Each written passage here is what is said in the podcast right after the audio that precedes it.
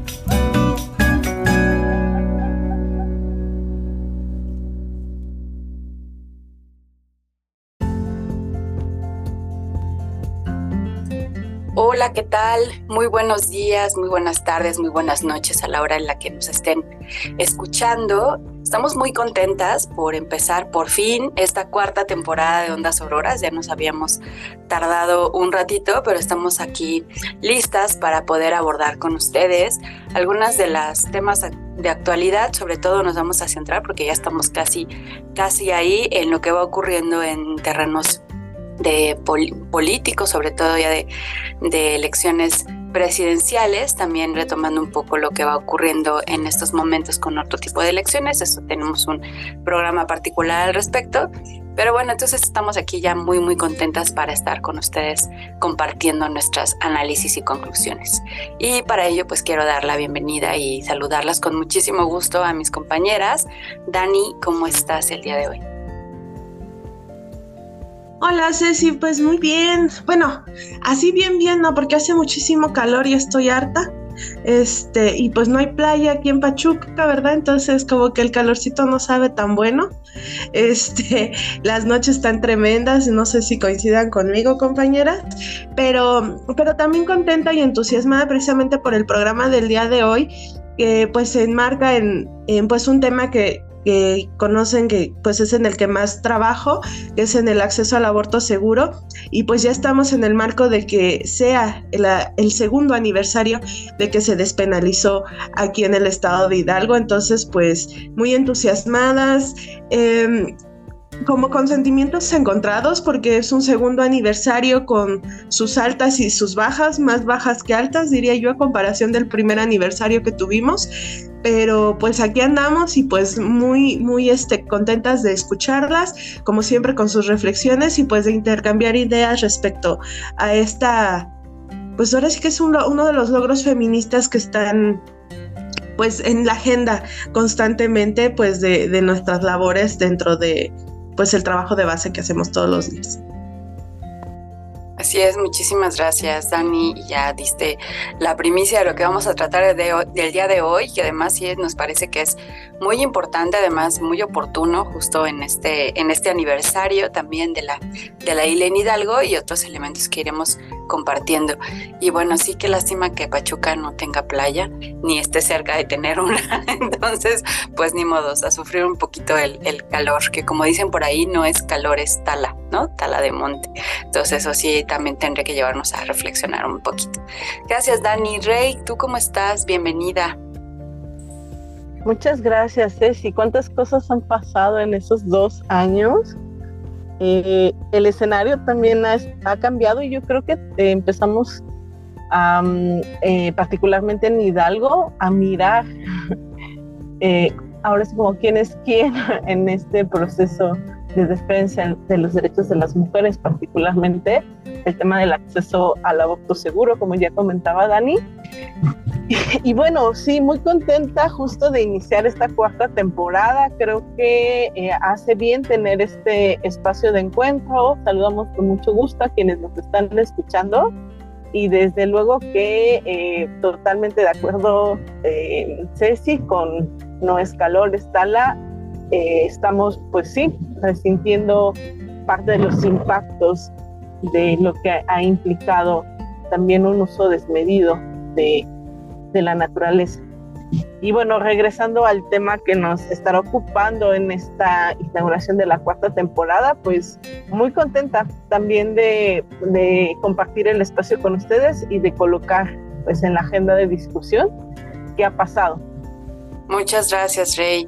Y pues sí, em, ahora vamos a empezar justo a abordar el tema del día de hoy, que tiene que ver con el aniversario número 2 de la despenalización del aborto aquí en el estado de Hidalgo. Y quisimos hacer este programa justo para ir recuperando tanto qué es lo que ha ocurrido en términos de cómo ha sido la atención, si realmente se ha llevado la atención de la manera que se supone que tendría que estar de acuerdo a lo que se aprueba, eh, cuáles son las cifras, por ejemplo, de, quienes han accedido a, a, ello, qué es lo que ha ocurrido en estos dos años en el Estado, también para poder brincar hacia en el, en el país cómo han sido en estos últimos dos años, porque no solamente se ha, pasado en Hidalgo, sino que se ha ido extendiendo a otros estados, también de diferente forma, según entiendo, y Dani nos ayudará con eso, y, mirar hacia dónde va el país, ¿no? Un poco sería ese como, como nuestra intención, así que esperemos que les sea de su agrado esta, este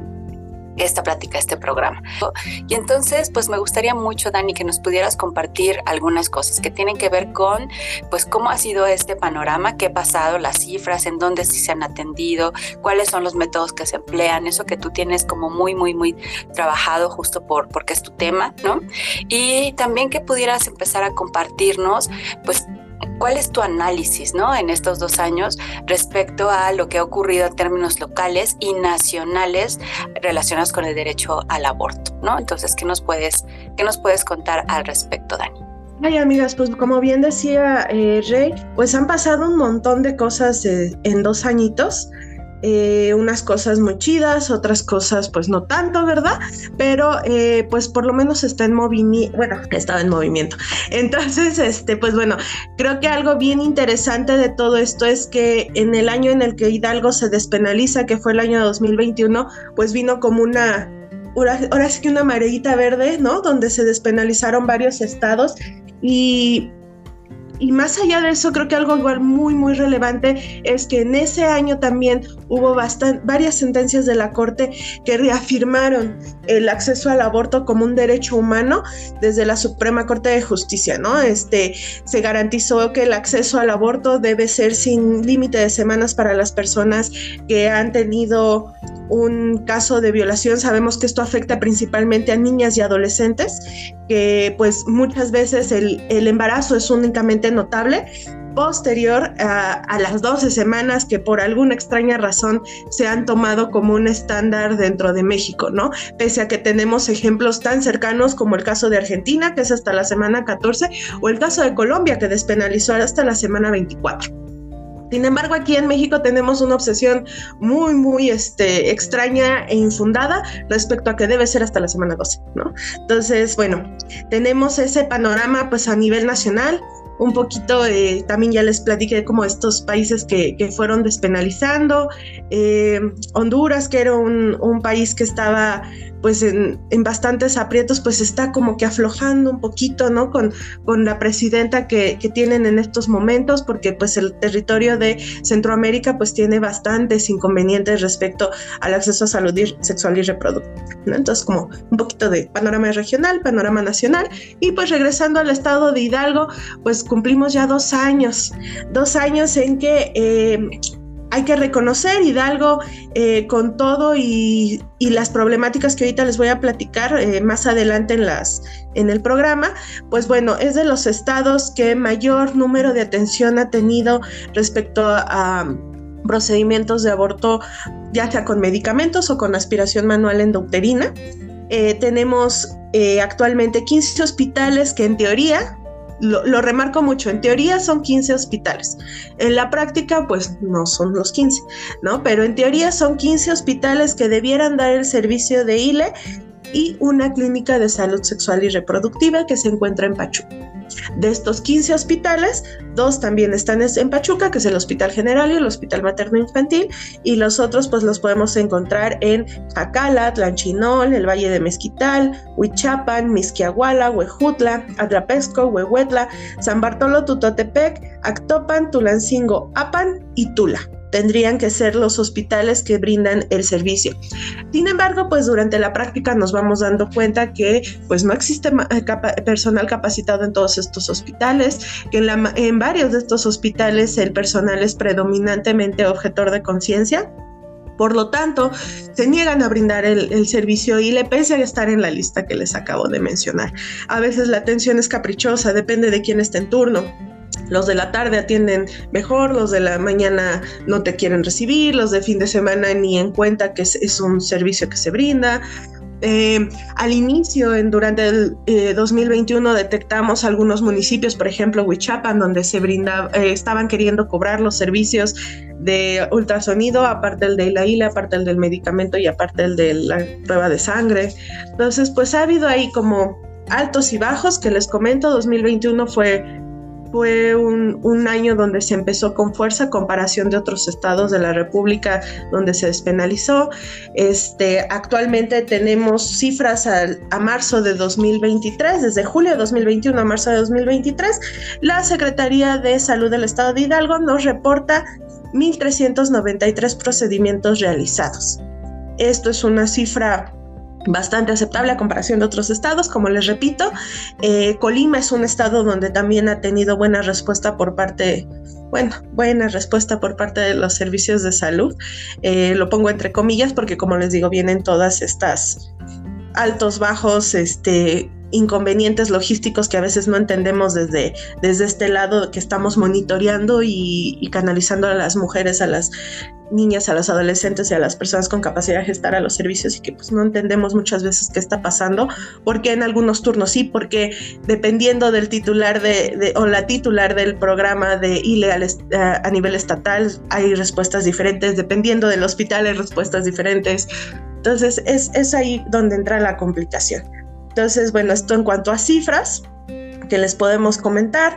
En cuanto a los hospitales donde se usa, eh, en cuanto al acceso, pues se está trabajando para que únicamente sea necesario acceder con el uso de la INE, ¿no? Para personas mayores de edad, para personas menores de edad puedan acceder con... Eh, con el uso del CURP o un acta de nacimiento, ¿no? Pero eso es lo importante, como reconocer, también decir que es importante que todos, todos, todas, todos sepamos que se pueden acceder a abortos aún siendo menor de edad sin necesidad de que te acompañe un adulto. A partir de los 12 años tú puedes acceder a una ILE sin necesidad de la autorización o acompañamiento de una persona adulta, ¿no?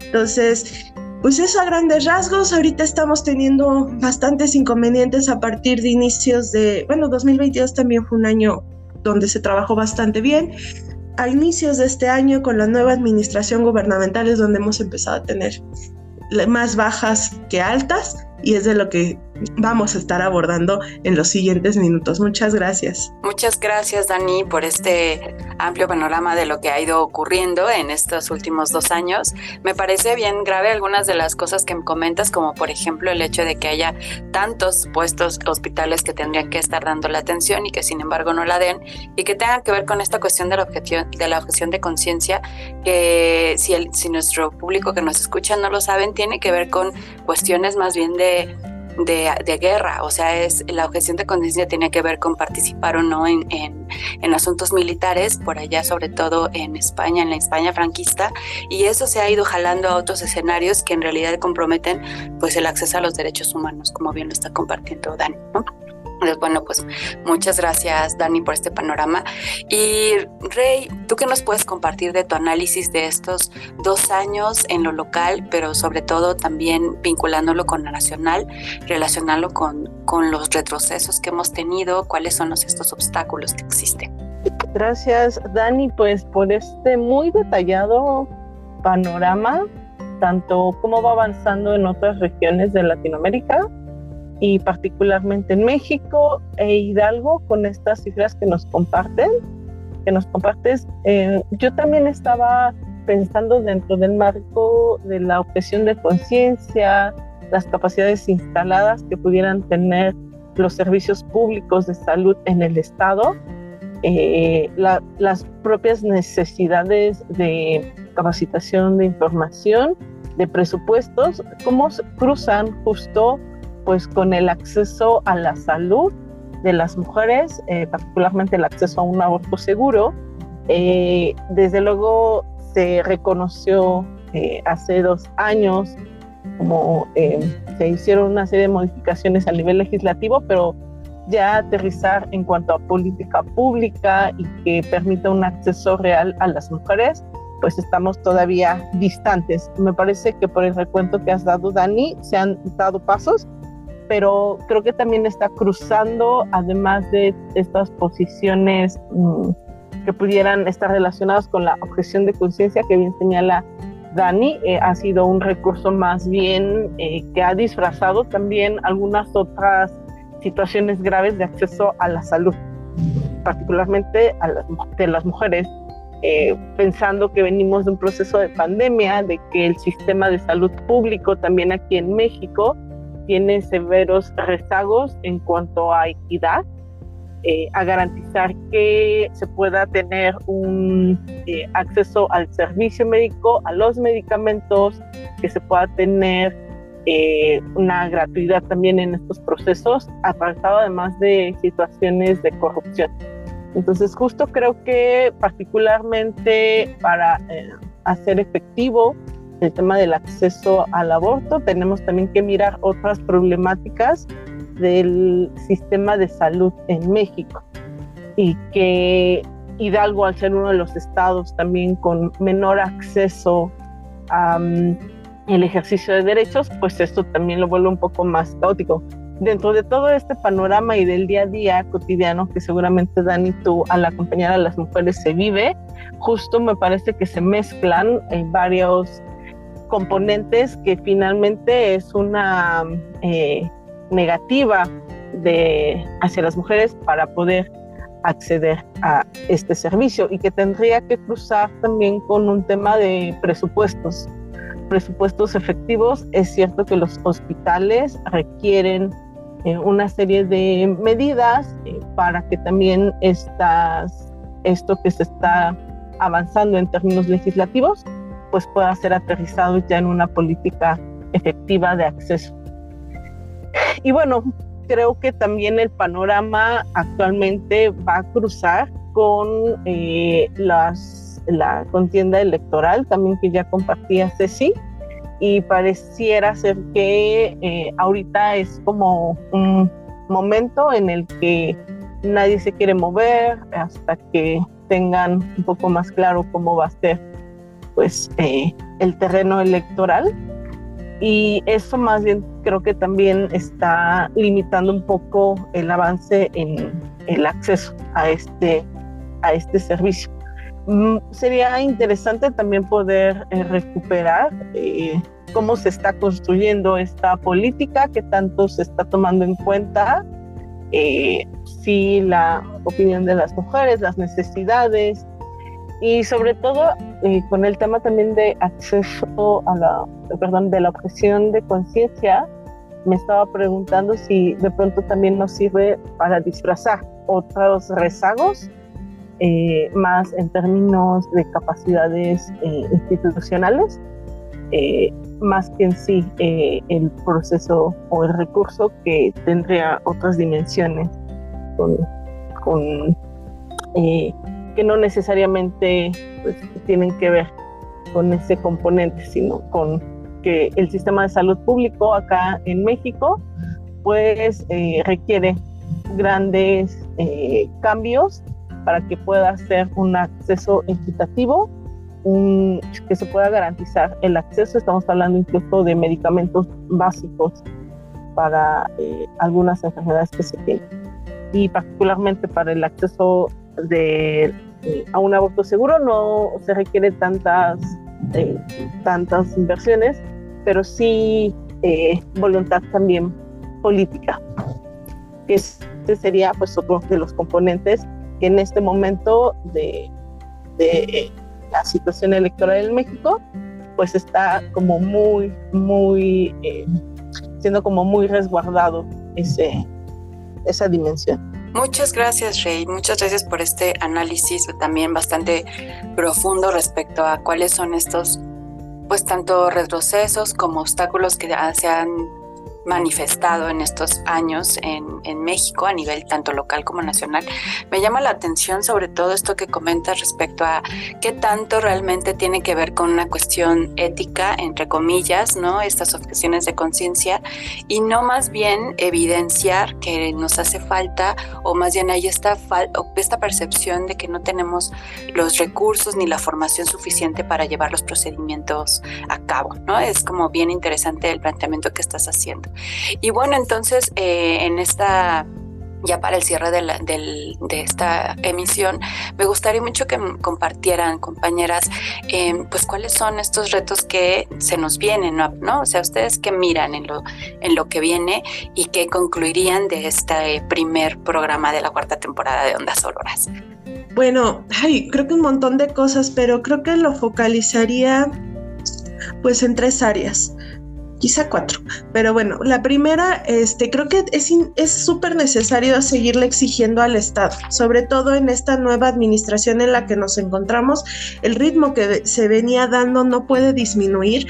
No es admisible que ahora haya errores logísticos en el que se manden a las mujeres a centros de salud donde perfectamente se sabe que no se está dando el servicio por ahora. Tenemos que empujar a que se brinden en, centros de salud porque el proceso de aborto con medicamentos es completamente ambulatorio, ¿no?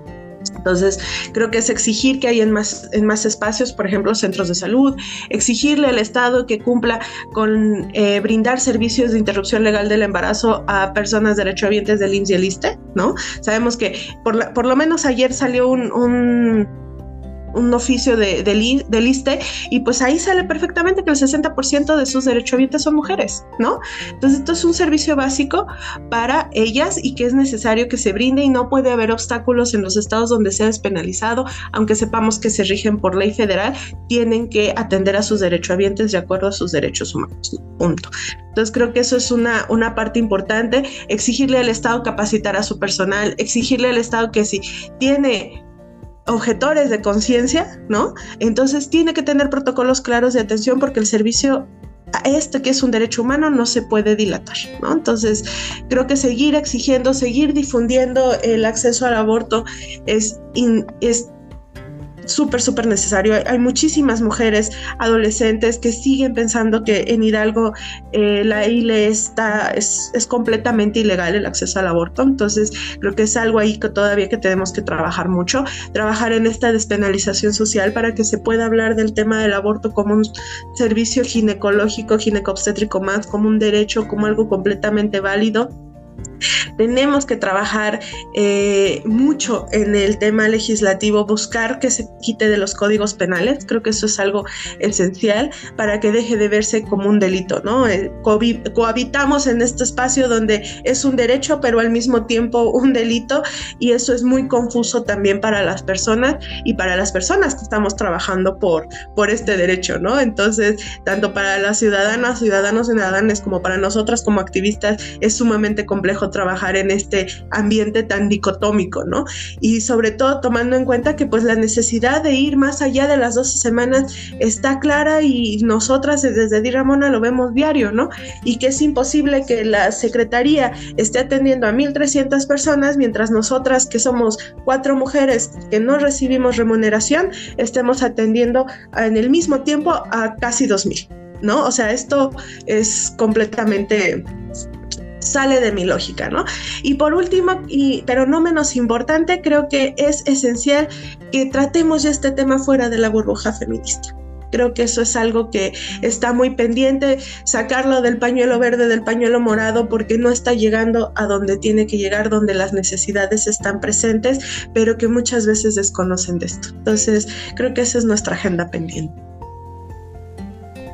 Muchas gracias, Dani. Y yo creo que te quedaste también corta, ¿no? Como que fuiste ahí poniendo los puntos más importantes y yo creo que este último que mencionas también nos tendría que llevar a reflexionar qué tanto el enmarcarlo con una agenda específica desde los feminismos, pues más bien corresponde, o más bien tiene que ver con una limitación más que con un avance, no sé, eso habría que seguirlo pensando. Gracias, Dani. Rey, ¿tú con qué concluirías? ¿Qué retos miras? ¿no? ¿Qué, qué mensaje quisieras dejar en este primer programa. Gracias, Ceci. Un aspecto fundamental va a ser cuidar, monitorear observar, em, también documentar eh, los retrocesos.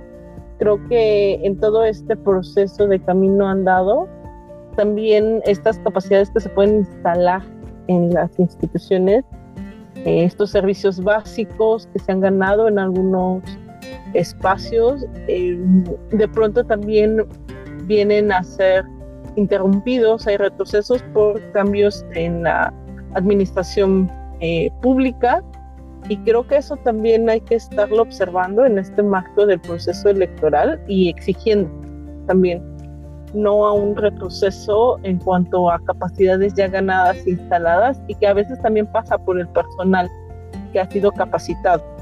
Eh, y ahí reconocer pues justo la labor de Ramona, que ha estado como muy de cerca eh, acompañando también procesos formativos, procesos em, de orientación hacia las hacia el personal de servicios de salud y de pronto algún cambio en el personal pues sí hace una diferencia también.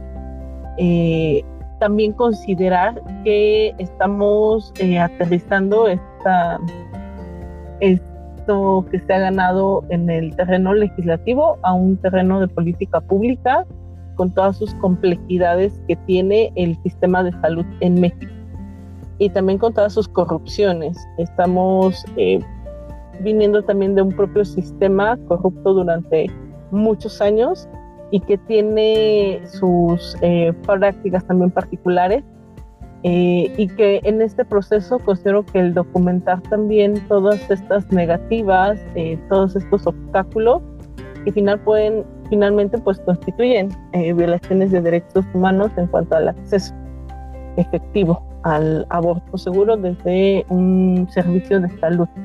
Y también en ese sentido, pues sí estar como muy atentas en en este marco del proceso electoral, de si nombran el tema, si no lo nombran, si también lo invisibilizan, pero también cuál es la agenda que se tiene para el fortalecimiento en el acceso a estos eh, servicios. Creo que sería algo que eh, me gustaría dejar por acá y que lo vayamos también colocando en la agenda pública. Eh, continuamos con el tema legislativo y esta última reflexión conclusión que nos comparte Dani respecto a sacarlo de la burbuja feminista, pues sí, finalmente estamos ya en un momento en el que el aborto tiene que ser un, proceso también, el acceso a este, pues del conocimiento público. Necesitamos también apropiarnos, eh, conocer lo que la ley permite, pero también ir eh, desde nuestros espacios a nivel municipal, a nivel estatal o en el caso federal, también ir monitoreando qué eh, se necesita, qué se requiere, qué, se, qué será necesario también exigir para que lo que no existe ahora se pueda estar construyendo. Muy expectante ahora de lo que va a ser eh, en el marco de estos dos años, las, los procesos reflexivos, pero también lo que viene en el futuro. Muchas gracias, Rey, por tus conclusiones y también por estos caminos de seguir analizando, de seguir reflexionando, eh, tanto en el marco del, aniversario, pero también con, con miras a, los, a las modificaciones que vamos a tener próximamente en los terrenos ejecutivos y legislativos en nuestro país y en nuestro estado. Y bueno, pues muchísimas gracias a quienes nos escucharon. Esperemos que les haya parecido interesante esta, esta plática del día de hoy. Y bueno, pues también les estaremos compartiendo próximamente el siguiente episodio, que ya nos vamos a meter un poco más precisamente este panorama político electoral de, lo que estamos viviendo ahora y lo que viene en un año. Muchas gracias, gracias Dani, gracias Rey y nos vemos en la siguiente emisión. Saludos.